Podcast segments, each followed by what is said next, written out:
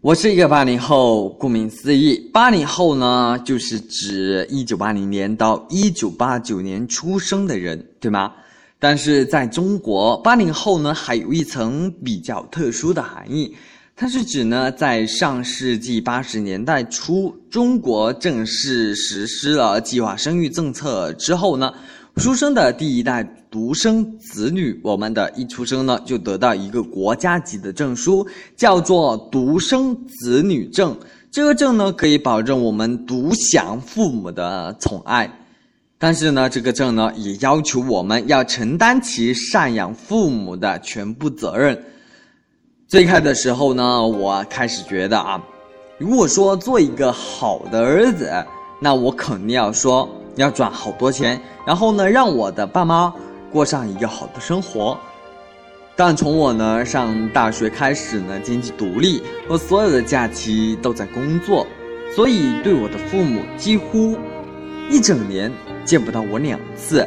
对于很多我想在外求学、工作打拼的工作子女来说，咱们的父母呢，都变成了工厂老人。但有一天，我妈。给我打电话说，早上你爸坐在床床边，在那掉眼泪。他说想儿子了。你知道当时我听到第一反应是什么？哟，至于吗？这大老爷们好玻璃心呢，天天给自己加戏呢。但我后来有一次回家，那天下午我永远记得，老爸呢就侧在窗前，虽然是依然是虎背熊腰，但是呢腰板。没有以前直了，头发也没有以前挺了。他摆着一个窗前，说了一句话：“爸爸没有妈妈了，爸爸没有妈妈了。”大家觉得这句话他在表达些什么？悲伤、软弱、求呵护。我只记得在小时候，如果说我梦到我妈妈不要我了，我就会哭醒，我特别难过。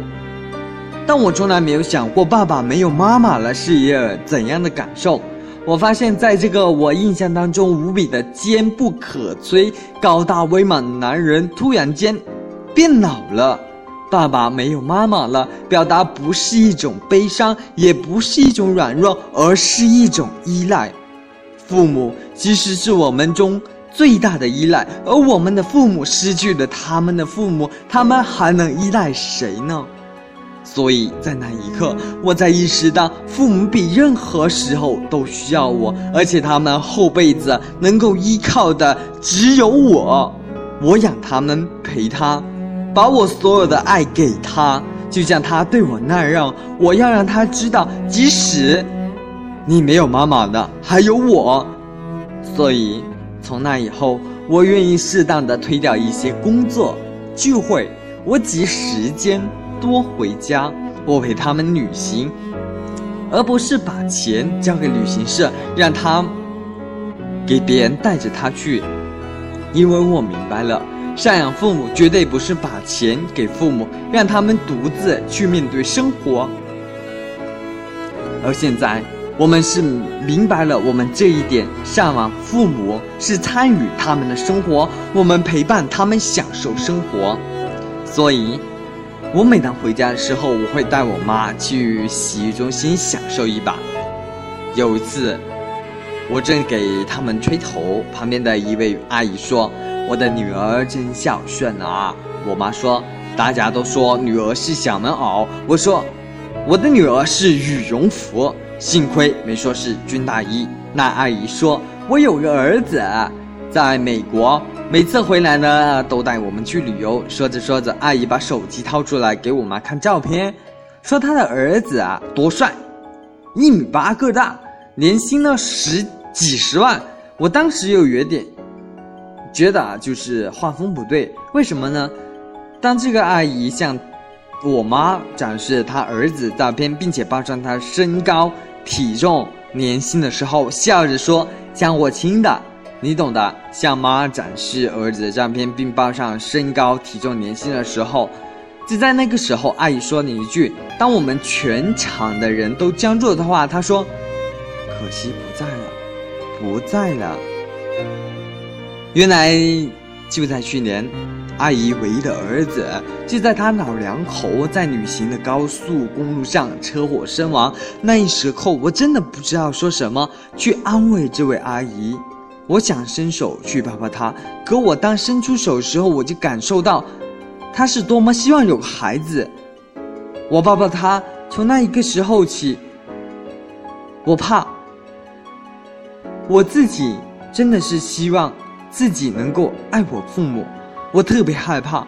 我不再害怕我父母离开我，我怕的是自己离开他们。而经过那一件事，我对有一句话理解有了更深入的这样感受，叫做“身体发肤受之父母，不敢损伤”。原来只觉得这句话应该是我们应该珍惜自己身体。珍惜自己生命，别让爸妈担心，对吧？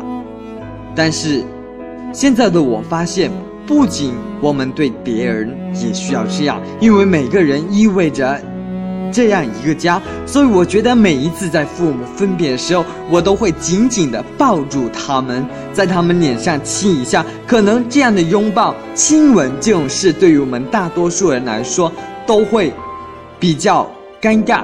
但是，一开始我们都是比较拒绝。但请大家相信我，只要你坚持去做，你用力的把它搂住。对中国的父母来讲，一开始我们狠狠的在他脸上亲一口，慢慢他就会慢慢习惯。像我们这样走出来，我妈自然的把脸凑过来，这样他们会知道你在表达爱。我想，作为独生子女，我们确确实实承担着赡赡养父母的全部压力。但是，我们知道父母承担世界上最大的风险，可能他们从严来说不展现他们自己的脆弱。你打电话，他们会说家里一切都好的时候，他们真的好吗？作为子女，我们要对父母。对自己的坚强这件事越早越好，不要真的等的来不及了，真的等不到他们有没有机会了。就像所有的父母都不愿意缺席子女的成长，我们也不应该缺席他们的衰老。龙印有一台目送，它的结尾告诉我们不必追。可是今天。